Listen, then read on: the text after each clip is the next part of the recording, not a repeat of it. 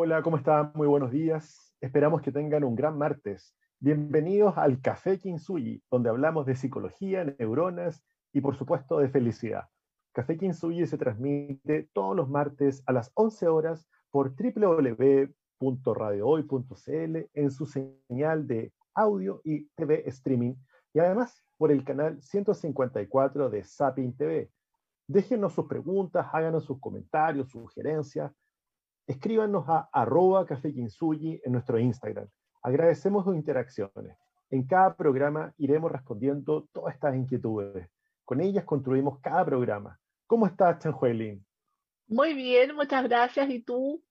Qué rico vernos nuevamente, poder hablar de acá en Café Kinsuyi de estos temas que tanto nos interesan y nos apasionan a ti y a mí.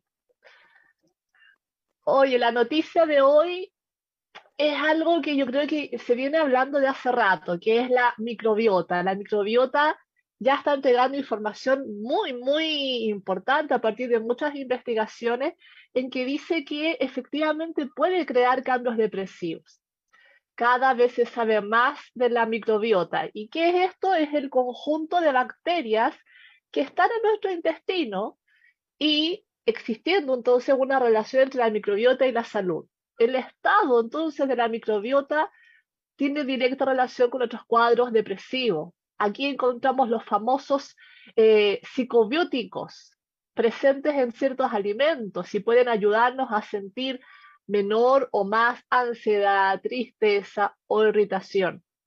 Amanda Rodríguez Urrutia, una psiquiatra que eh, connotada en este ámbito nos explica que la microbiota establece esta conexión entre el cerebro y el, sistema eh, eh, digestivo, porque es una vía básica del sistema inmunológico, hormonal y endocrino.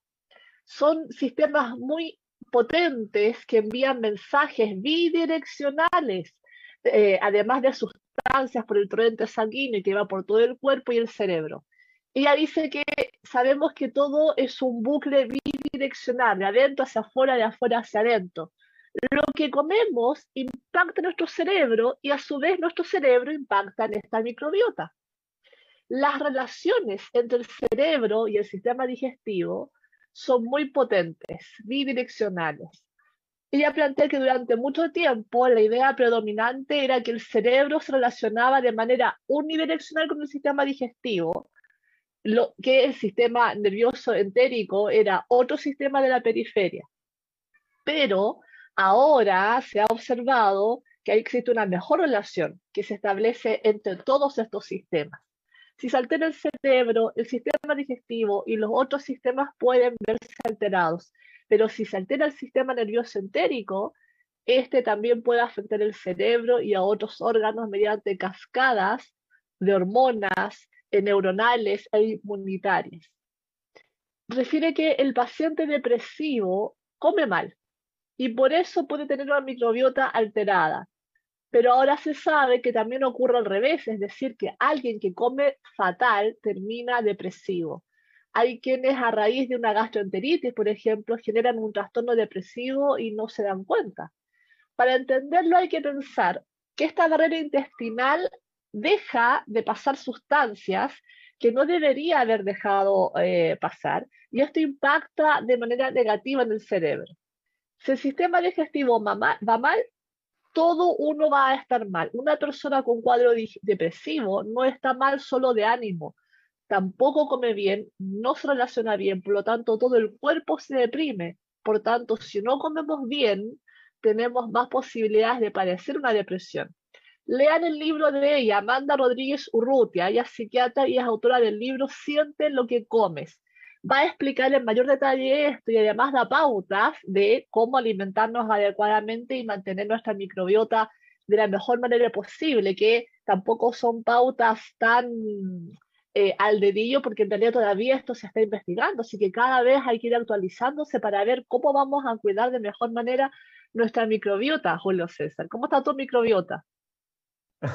ha estado mejorando, ¿ah? cada vez es más consciente porque, como dice ella, siente lo que comes o como decía el pensador alemán, eres lo que comes, decía Feuerbach.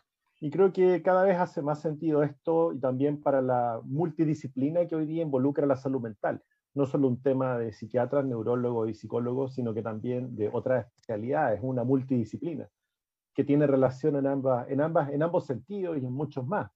Y bueno, nuestras amigas las bacterias, que son más del 50% de nuestro organismo. Así que genial, genial. Eh, bueno, y nos hicimos hoy día una pregunta que venía en boca de todos. ¿ah? Venía, yo creo que todos nos veníamos preguntando y creo que el domingo ya hizo, uf, y fue, ¿por qué tanta violencia? Al respecto, primero que todo, quiero decir que las palabras, las palabras, son la herramienta más poderosa que tenemos los seres humanos. Pueden usarse para el bien o para el mal. Las palabras que usamos, pucha que importan, porque podemos herir a la gente con ello y ellos pueden hacernos daño de regreso. También señalar que las personas que no han sanado bien de sus traumas hieren físicamente a otras cuando no entienden cómo controlar sus emociones. No puedes golpear a nadie cuando sus sentimientos han sido heridos o los de un ser querido tuyo. Hace un par de noches vimos a Will Smith, recorrió el mundo, creo que ha sido la noticia del momento, y entendemos su rabia y también el dolor. Pero golpearse así es una lecera, no, no es la vía, digamos. Golpearse así te hace darte cuenta de que hay mucho dolor que curar. Tenemos que usar nuestras palabras para comunicarnos, para cuidarnos, para contenernos, para dialogar. Tenemos que controlar nuestras emociones. ¿Por qué? Porque tenemos que no dejar que nuestro pasado controle nuestro futuro, San Juan. Claro, lo que tú estás mencionando es algo re importante. Las palabras tienen peso. Ahí yo creo que nos hace falta mucha conciencia al respecto, porque tendemos a decir, muchas veces yo he escuchado, y probablemente tú también, he escuchado decir, no, es que yo soy honesta, así que soy súper directa. Eh, o digo como, digo tal cual lo que pienso, no, no lo camuflo, dice, no lo intento adornar. Otros dicen, eh, yo digo como pienso y el que le guste bien y el que le guste mal. Esto de estar adornando tanto no me parece bien porque es como, como que uno estuviese manipulando, dicen algunas personas. Eh, y no, las palabras tienen un peso y tal, tal cual como vimos lo que ocurrió ahí con Will Smith, con, con este humorista que hace mofa de, su señora, de Will Smith, claramente ahí ella, él también estaba haciendo un, una, una violencia verbal de la cual tampoco podemos hacernos eh, los locos al respecto. Todas las palabras, las palabras, sobre todo dependiendo de quién vienen, va a tener más o menos peso emocional y nos va a afectar eh, positivamente o nos va a generar dolor. Pero bueno, vayamos viendo qué es esto de la agresividad, la rabia, la ira. La rabia es una emoción, como todas las emociones es algo que uno siente. La agresividad, a su vez, refiere al comportamiento, al, comportamiento, eh, aunque puede ser más o menos impulsivo, puede transformarse en una conducta consciente y dirigida a hacer daño al otro. O sea, la agresividad ya más es una expresión que tiene una intención, eh, puede ser consciente o no, pero orientada a hacer daño a otra persona, a un objeto. Por lo tanto, aunque la rabia, esta emoción y el comportamiento pueden darse juntos, no, no tiene por qué necesariamente ser así. Como humanos sentimos, sentimos ira y eso es algo natural. Como reacción emocional, la ira no está sujeta a un juicio moral, es decir, por sí misma no es mala. Esta está al servicio nuestro y la connotación, el uso que nosotros hagamos va a depender de nosotros el resultado va a ser adecuado o no adecuado. La ira, el enojo, el enfado son una reacción emocional que se produce cuando una persona considera que existe o se va a producir un resultado negativo para sus intereses, que se podría haber evitado si alguien los hubiera tenido en cuenta y se hubiera actuado de forma de otra forma. Se trata de una respuesta emocional caracterizada también por una activación fisiológica, motora o incluso de tipo cardiovascular, acompañado de estos sentimientos de enfado y que aparece, aparece cuando no se consigue un, un objetivo o no se cubre esta necesidad. La ira es una respuesta natural a las amenazas que uno va percibiendo. hace que el cuerpo libere adrenalina, que los músculos se tensen, la, frecuencia cardíaca y la presión arterial aumentan. Es posible que nuestros sentidos se pongan más agudos y que tengan el rostro y las manos más enrojecidas. Sin embargo, la ira se convierte en un problema solo cuando no podemos controlarla de una manera saludable. Sí, exacto. Y respecto a estos síntomas que tú estás señalando, bueno, la ira activa en el fondo la, rama simpática del sistema nervioso autónomo, este que aparentemente se manda solo y se administra, pero en menor medida que el miedo. Se asocia con un incremento del latido cardíaco, como tú dices, la tensión muscular, la, la, ventilación ¿cierto? de los pulmones, la presión sanguínea, la conductancia de la piel, entre otras manifestaciones corporales.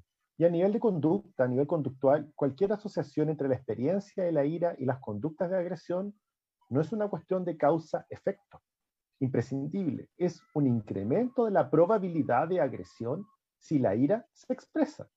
En cuanto a la expresión facial, se produce una tensión mandibular y el vestigio ancestral de mostrar los dientes, ¿ah? como los animales, ¿ah? como el perro ahí cuando se enoja por el hueso, ¿no es cierto? Y eso nos queda de, la evolución. La mirada se pone fija, solo orientada al objetivo que me está perturbando, es directa y el ceño fruncido, un gesto como de agresividad, de defensa. Claro, la rabia, la rabia sale a flote, se manifiesta, cosa que no tiene por qué ocurrir con la ira. Ahí tenemos una diferencia. Así en el caso de la ira, esta puede reprimirse. Lo que pasa que los efectos de esta represión pueden ser muy dañinos con el tiempo. La ira, por su parte, se manifiesta de formas muy diversas, como tristeza profunda, malestar, sufrimiento, enfado. En definitiva, la ira es una emoción, mientras que la reacción a esa emoción o su expresión es la rabia. Así muchas veces la rabia es la cara visible de la ira, siendo esta última mucho más fácil de ocultar. Cuando alguien siente rabia puede manifestarlo de múltiples formas, a través de gritos, de llanto, de insultos, de actitudes violentas o hostiles. El grado de manifestación o intensidad puede variar enormemente dependiendo de cada persona. Tal cual, en el fondo, la diferencia entre la rabia y la ira es una cuestión de grado. Si bien la ira es una respuesta apropiada a algunas situaciones, la ira puede conducir a un comportamiento violento y descontrolado, la rabia está relacionada con una afección médica, por ejemplo, llamada trastorno explosivo intermitente, y con comportamientos sociales peligrosos, como por ejemplo la gente que va manejando y que le hemos visto que terminan eh, trenzados en una pelea en la calle, o, o estos factores fisiológicos que crean reacciones extremas a la amenaza entre humanos y animales. Todas las criaturas tienen respuestas instintivas arraigadas a las amenazas percibidas, a veces conocidas como el reflejo de lucha o huida, que es algo, un reflejo automático de supervivencia. En los animales superiores, incluidos los humanos, estas respuestas están gobernadas por las hormonas y el centro emocional del cerebro, la amígdala, en el sistema límbico, en el medio del cerebro. Este órgano primitivo, pero esencial, no distingue entre amenazas genuinas a la vida y las extremidades y amenazas menos graves, como el comportamiento grosero. Eso es importante y hay que destacarlo. Es por eso que las personas a veces responden con un enojo desproporcionado a una situación, algo que vimos parece el otro día en televisión. En casos de extremos, esto puede conducir a actos de ira que son peligrosos para la persona u otras personas cercanas. La ira es una emoción poderosa que a veces puede superar el buen juicio de una persona. Sin embargo, es una respuesta adecuada a muchas situaciones y es posible expresar la ira de forma saludable y constructiva que puede resolver el asunto sin recurrir a comportamientos abusivos o violentos. Los ejemplos incluyen comunicaciones fuertemente redactadas por autoridades, reglamentos, protestas no violentas, incluso acciones legales. Bueno, pero vamos a seguir hablando de esta ira, de esta rabia, de esta agresividad, de esta violencia, después de escuchar una canción. Vamos a relajarnos un rato con Bones, de este gran grupo que me encanta, Imagine Dragons. Nos vemos. Y estamos de regreso nuevamente para continuar hablando de la agresividad que estamos viendo que últimamente parece que está ocurriendo en todo el mundo. Pero antes de seguir, saludemos a nuestro auspiciador, Instituto Kintsugi, psicoterapeutas expertos en trauma psicológico y MDR. MDR es una terapia psicológica de tercera generación basada en evidencia científica y orientada al tratamiento psicológico del trauma. Haga sus reservas por WhatsApp al más 569-3716-6362. El trauma se puede superar. Y Julio César, tú nos estabas explicando esta diferencia entre la rabia y la ira. ¿Qué más podemos saber? Bueno, muchos terapeutas y consejeros profesionales eh, ofrecen programas de manejo de la ira para enseñar esta sutil y gran diferencia entre las respuestas saludables y no saludables a esta emoción y finalmente a esta elicitación, ¿no es cierto?, a elicitar este comportamiento. Tanto la rabia como la ira son el resultado de la capacidad de la amígdala, de esta, de esta región del cerebro de la que hemos hablado, que puede ser vital en situaciones que amenazan la vida, si es necesario. En la vida cotidiana, sin embargo, la mayoría de las personas están condicionadas a reprimir los sentimientos de ira, incluso cuando sea apropiado. ¿No es cierto? Uno le diría a su jefe, ta, ta, ta, ta, ta, muchas veces. Pero esto hace que una persona a veces cometa actos de ira en respuesta a problemas relativamente menores, como accidentes de tráfico, como lo hemos visto en televisión. A menudo las personas informarán más tarde que no lo aguantaron, no supieron, no pudieron controlarse, se rompieron y no pudieron controlar su comportamiento. La ira controlada también puede provocar violencia y asesinatos, como tiroteos masivos en escuelas, lo hemos visto lamentablemente en Estados Unidos, en otros países, y lugares de trabajo. Los especialistas en salud mental sugieren formas para evitar la ira, que ésta se salga de control, que la rabia y la ira se salga de control, porque esa es la, esa es la cosa. Eh, buscar elementos, estrategias, como por ejemplo la meditación, la respiración profunda. Técnicas similares han demostrado ser efectivas para ayudar a las personas a mantener la calma incluso en tiempos de crisis. Las actividades físicas como los deportes de contacto permiten que las personas expresen ese comportamiento agresivo de formas socialmente aceptables. Ahí le pegamos fuerte al punching ball. Bueno, y hay otra patita también en esto, que es la violencia. Y la, violencia es un, uso, refiere a un uso intencional de la fuerza, al poder real como amenaza contra uno mismo, contra una persona, grupo o comunidad, que tiene como resultado la probabilidad de hacer daño, daño psicológico, lesiones, de muerte, de privación o, o mal desarrollo. La violencia se puede manifestar a través de comportamientos que involucran la fuerza física para lastimar, dañar o derechamente matar a alguien. Las acciones verbales que antes tú, nos referías ¿no? al inicio, eh, gestuales para rebajar o descalificar la idea o postura de alguien. La inacción, la inacción y el silencio eh, para despreciar a alguien también es muy potente. Muchas veces, acá, ojo con esto, porque es, frecuente encontrar en, parejas que uno de los dos prefiere callar, guarda silencio, un silencio interminable hasta que ya siente que puede manifestar algo, pero durante ese silencio, ese silencio es muy agresivo para la otra persona, porque ese silencio está diciendo no me interesa conversar, no me interesa dialogar, no me interesa tú cómo estás, eh, déjame en paz, yo me aíslo. Y eso es muy, muy agresivo. Hay tipos de violencia física, verbal, psicológica, económica, sexual. Si bien el concepto de violencia es claro, el modo en que se puede manifestar va, también va a variar según la cultura. Es importante tener esto en consideración. Además, a medida que la humanidad evoluciona, es necesario volver a analizar las distintas modalidades en las que la violencia se manifiesta desde la ética, desde la moral o incluso desde el derecho. Bueno, tal cual, somos seres que estamos evolucionando en este devenir histórico y claro, hace algunos siglos atrás la esclavitud era algo normal, era como ir al mall a comprar, eh, me da a estas personas para que me ayuden en la casa y eso es violencia absoluta. Hoy día no lo podríamos pensar ni siquiera por un segundo, pero está normalizado. La violencia eh, se manifiesta de acuerdo a la evolución de nuestra cultura. Bueno, ¿cómo surge o ante qué surge la ira? ¿Qué la provoca?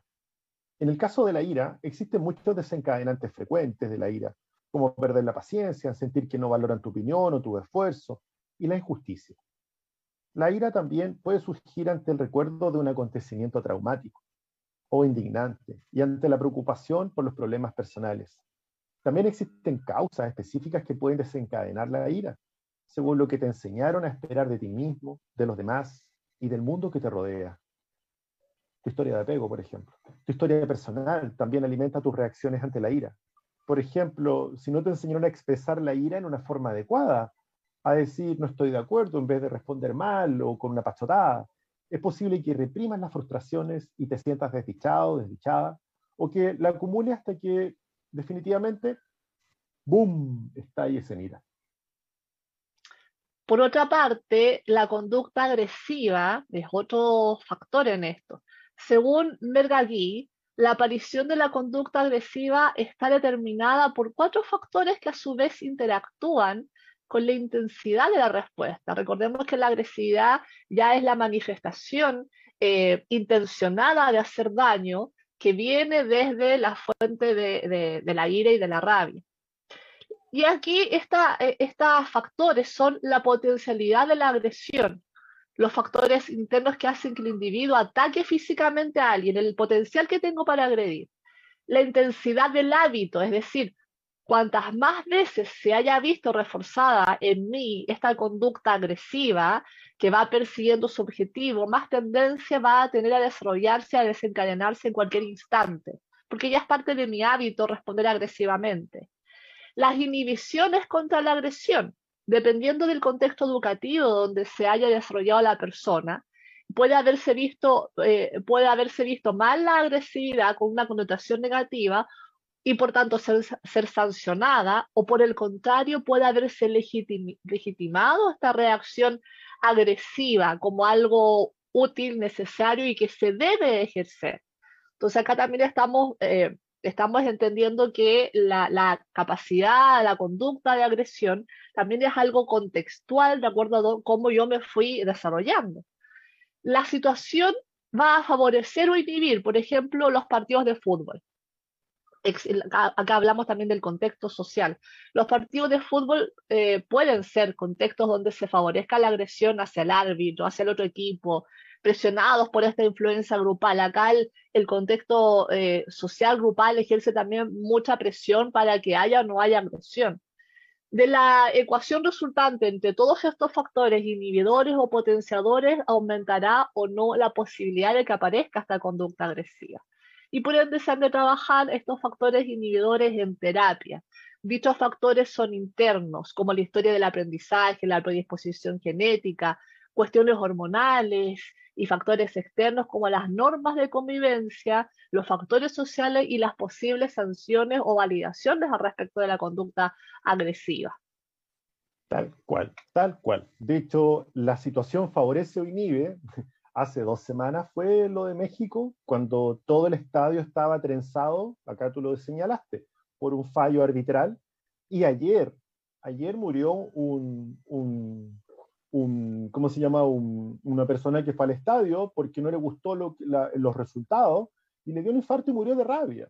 Entonces, imaginémonos cómo esta agresión, esta violencia es para afuera o para adentro, y, cómo estos factores que tú señalas, como la intensidad del hábito, la inhibición contra la agresión, la situación que lo favorezca, lo inhiba, nos afectan. Y eso me da a mí la antesala para seguir preguntándonos cosas sobre esta temática. ¿Estamos ante señales de mayor agresividad? No nos hagamos los lelos. Nosotros estamos todavía en pandemia. Aún no la superamos. Pareciera que falta poco. Pucha, ojalá que sí, pero es de esperar, pero esta nos puso en alerta máxima. Todo esto que hemos venido conversando está en modo on. Estamos ahora en ese momento, en alerta de vida. Esta afectó nuestra salud física y mental, pese a que algunos creen que no. Nos puso en riesgo nuestra situación económica. Todo, todo como funcionábamos fue modificado, lo afectó. La resiliencia, claro, ese lado hermoso que tenemos, nos dice, ya lo estamos superando, ya estamos saliendo adelante, se está acabando pero pese a eso, ya sentimos que se nos avecina también una inestabilidad económica global, que no sabemos si es solo una falsa alarma o realmente nos afectará, por ejemplo, esto que vemos a la distancia que está pasando en Europa con Asia.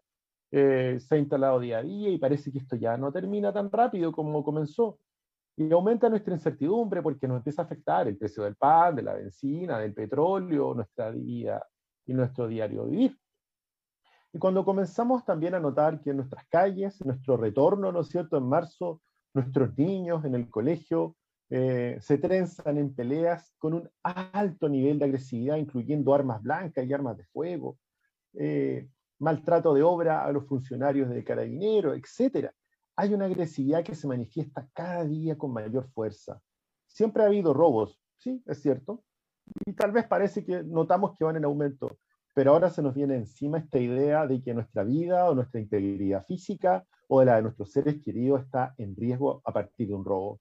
Estamos confrontados con muchos miedos, muchos, producto de sentir muchas amenazas en nuestra calidad de vida, nuestra vida, nuestro bienestar, además de haber sido obligados a vivir encerrados, hacinados, o de haber vivido solos por mucho tiempo, sin sin esta capacidad de adaptarnos de un día para otro. No, vamos, no hay vuelta, quédate en cuarentena. Y esto nos molesta, nos vulnera, nuestra tolerancia se agota. Y esto que hablábamos de aguantar, aguantar, y de que de repente sale, lo podemos también ver en esta sociedad que hoy día está con este tipo de comportamientos. Hay varios ejemplos que hemos visto a nivel mundial una manifestación en el 2020 en Berlín que congregó a 40.000 personas. Hubo un intento de asalto al Parlamento alemán, todos lo recordaremos. En el 2020, miles de personas protestaron en Trafalgar, Square en Londres. En España, las protestas negacionistas más violentas han, negado, han tenido lugar en octubre y en noviembre del 2020, en el País Vasco, en Logroño, en Barcelona, en Sevilla. A inicios de 2021 hemos contemplado escenas insólitas en varias ciudades de los Países Bajos, donde se han registrado los peores disturbios desde la Segunda Guerra Mundial. Y por qué no señalar en nuestra América Latina, en Colombia, en Ecuador y el estallido social en Chile, Juan.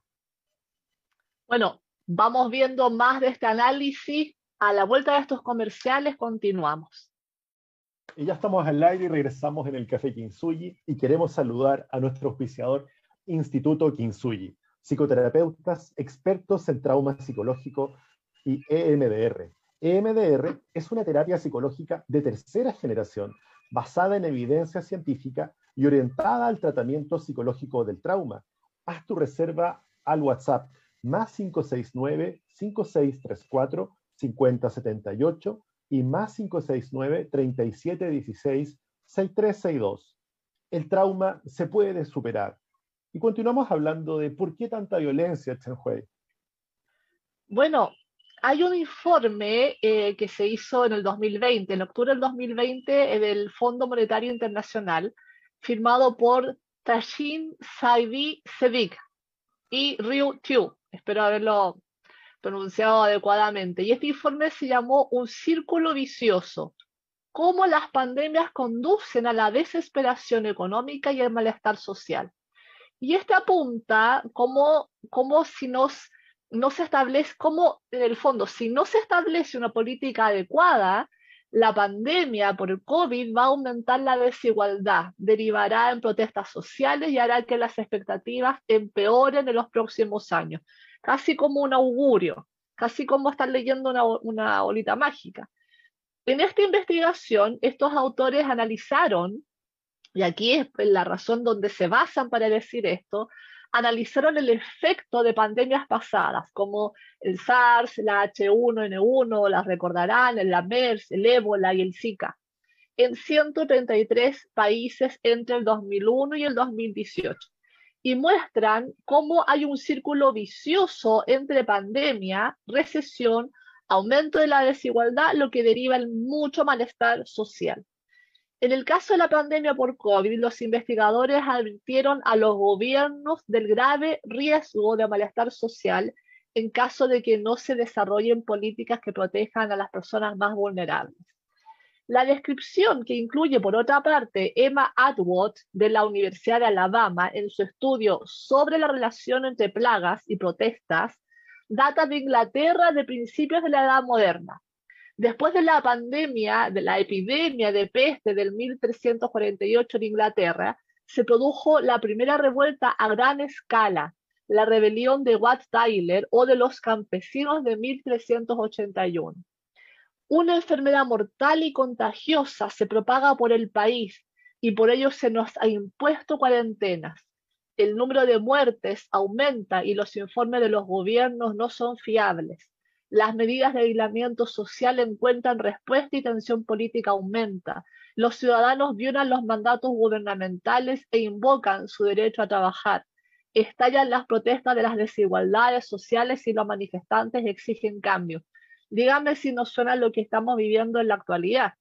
De hecho, un libro que ya les hemos mencionado, que es Desastre, de Neil Ferguson, apunta a lo mismo. Él hace un análisis desde mucho más atrás, mucho más del 1348, aparte de lo, más antiguo posible, los primeros siglos después de Cristo, en donde en el fondo van mostrando una y otra vez el análisis que a, raíz de una pandemia o desastres, desastres de la humanidad, empieza toda una suerte cíclica de generar recesión, malestares y también, por ende, el aumento de la violencia y de la agresividad, Julio César.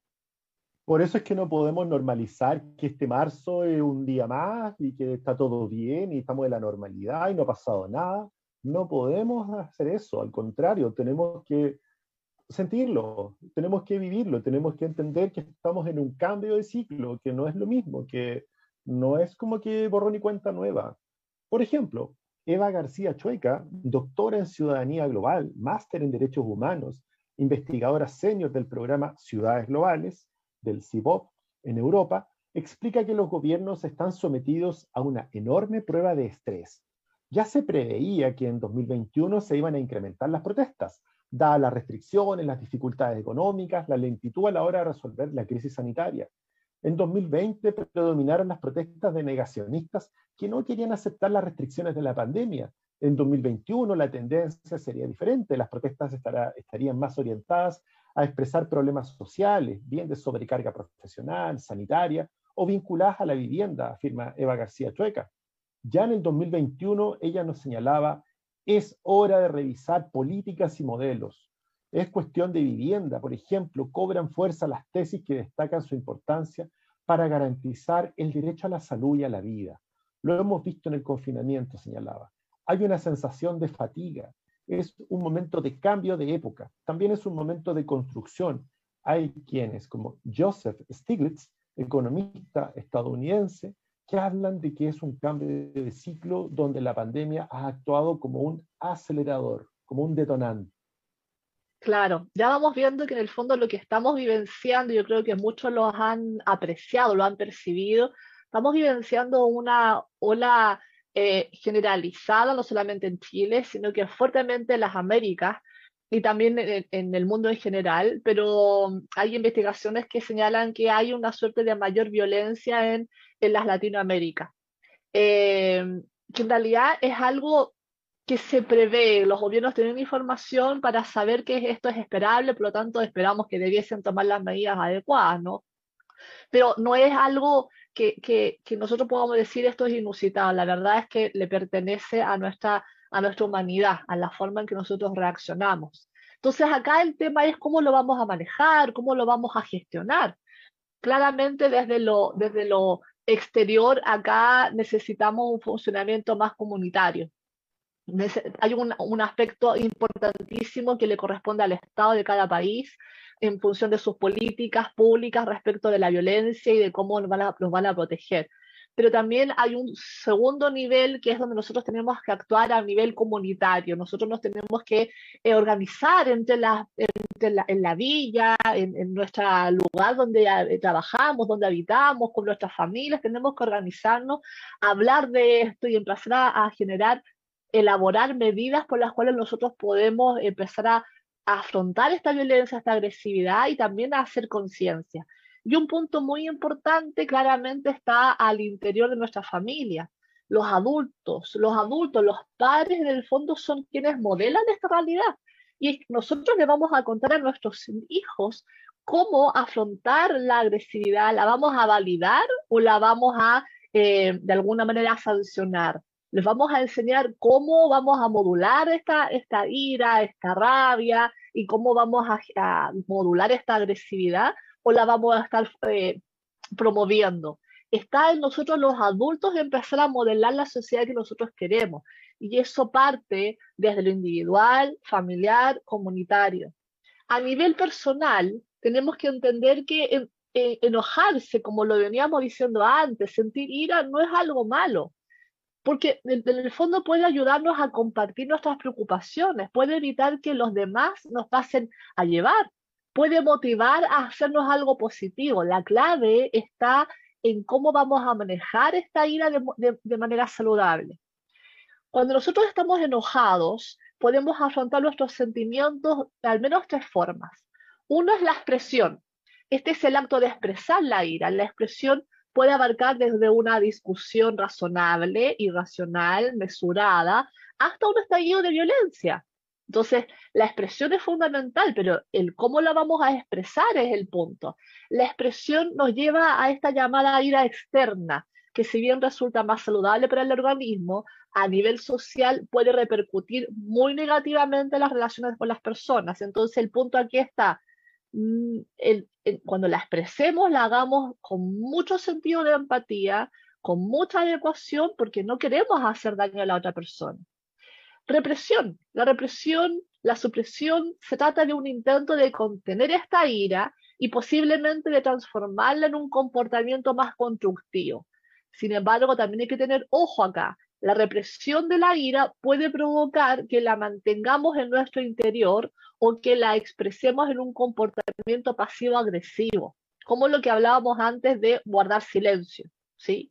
Creemos que lo estamos haciendo espectacular, pero en realidad eso está siendo muy pasivo-agresivo y es igualmente de, eh, de dañino para otra persona.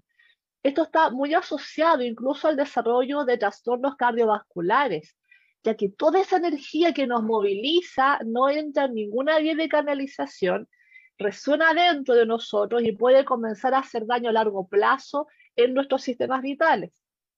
Mantener la calma. Esto sucede cuando nosotros dominamos, nosotros elegimos el comportamiento externo, cómo lo vamos a exteriorizar. Nosotros elegimos las respuestas internas con las cuales nos vamos a calmar y vamos dejando de esta manera que las emociones se apacigüen y de esta forma vamos permitiendo que la expresión y la represión adecuada de la ira se vaya graduando de manera de que expreso lo justo y necesario sin hacer daño, reprimo lo, adecuado, pero lo canalizo de otras maneras y de esa forma voy eh, generando que la expresión se, se emita, pero también lo voy haciendo de una manera constructiva, tanto para mí como para la otra persona. Lo ideal entonces es adoptar esta expresión constructiva al comunicar nuestras preocupaciones, necesidades de forma clara, directa, sin lastimar a otros ni de tratar de controlarlos. Algunos estudios sugieren que la expresión inadecuada de la ira, como reprimirla, puede ser perjudicial para la salud. Reprimir la ira de modo inadecuado pareciera que intensifica el dolor crónico, mientras que expresarla lo va a reducir pero expresarla adecuadamente. Además, existe evidencia de que la ira y la hostilidad están vinculadas con enfermedades cardíacas, presión arterial alta, úlceras pépticas y accidentes cerebrovasculares. Ojones. Wow, mucho que meditar. Los invito a meditar mientras escuchamos Señorita de Camila Cabello. Y a algunas personas uno quisiera regalarle esa polera que dice, te enojáis por todo. Pero no, no. Nosotros como psicólogos queremos hablar también sobre el tratamiento de la conducta agresiva, porque es importante aprender a controlar la ira, es un desafío que se nos presenta a todos en algún momento de la vida, cuando nos quitan la leche, esa teta exquisita, cuando somos guagua, o cuando hacemos esa pataleta por ahí a los dos años, o en cualquier momento de nuestra vida. Hay que considerar buscar ayuda para los problemas de ira si esta está fuera de control, si estás on fire, se, si te regalan esa polera que dice te enojáis por todo, eres mecha corta, bueno, hay que buscar terapia, hay que buscar ayuda. ¿Y qué se logra en una intervención psicológica? Bueno, mejorar el conocimiento sobre tus emociones, en general y en particular de la ira, como las posibilidades también de regularte, de regularte ante esos eh, eventos que están acá afuera o que esas ideas o pensamientos que aparecen. También hacer consciente a la persona de las manifestaciones internas y externas de la ira en caso particular, aprender a reconocerlas de forma anticipada. Ah, aquí se viene la mala onda, se viene la rabia, voy a hacer algo. Reducir esa probabilidad de emitir conductas agresivas. Mejorar la conducta emocional como vehículo para la exposición de la ira y canalizar esa energía. Agarrar esa energía y transformarla en algo, como el aikido, como el judo. La rabia, la tomo, la uso y la uso de otra manera. La canalizo, ¿no es cierto? La movilizo. No aumentar estrategias para mejorar y manejar esos conflictos. Y finalmente, aumento de estrategias de regulación emocional con especial fortalecimiento en procesos atencionales y conciencia del cuerpo. Que no te regalen la polera, te enojáis por todo. Que no te regalen la polera, soy mecha corta. Hay soluciones. No es que tú hayas nacido así, no es que yo soy así, punto. No, señor. Se puede, se puede. Chen Tú tocaste un tema re importante, que es esto de que yo soy así y punto. Es, muy típico esa declaración. Yo soy así, yo soy así, la lanzo como sea, yo soy enojón. No, es que esto es, un poco simplista llegar a eso, porque en el fondo el yo soy así arrasa con todo el mundo, genera malestar con todos, y yo soy así y parecer así no tiene, no tiene solución. No, no. Eso tiene solución y hay que darse cuenta que cuando uno tiene reacciones muy agresivas, muy violentas, le hace daño a las personas. Hay que crear conciencia, yo creo que es el llamado más importante, hay que crear conciencia, hay que conversarlo en casa, conversarlo con los amigos, formar comunidades donde vayamos abordando esta situación para cuidarnos, pero crear conciencia también para transmitirlo a nuestros hijos, a, los, a nuestros, nuestros sobrinos, etcétera esto lo tenemos que abordar como en conjunto, no de manera individual. De manera individual, por supuesto, desde, desde el crecimiento personal, lógico, pero, pero no podemos quedarnos en nuestra trinchera, tenemos que conversarlo con los demás porque esto nos afecta a todos. Bueno, eh, entendiendo hoy día, hicimos un primer, un primer approach de lo que es la violencia, la agresividad, la ira, algo que está en boca de todos. Y cuando los estados, los gobiernos, las organizaciones gigantes y globales no dan el ancho, bueno, vayamos al núcleo de la sociedad, a la familia, porque en esos niños, niñas y adolescentes que mañana serán adultos donde nosotros podemos hacer todo.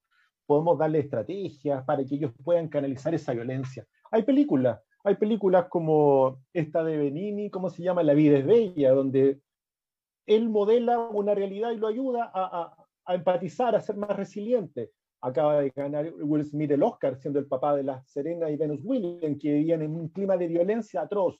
Y miren lo que lograron con esas chiquillas maravillosas que admiramos cuando juegan. Se puede. La cosa es que se puede. Así que les mandamos un abrazo, un tremendo martes, y a, trabajar en ello, porque podemos hacerlo y porque, ojo con las palabras, porque las palabras, pucha, que sacan violencia. Así que vivimos en el lenguaje. Cuidémonos con lo que decimos, usémoslas para comunicarnos, para contenernos, para entendernos, para dialogar. Dialoguemos en los grises, no en el blanco y negro. Un abrazo, que tengan un tremendo martes. Abrazo a todos, hasta el próximo martes.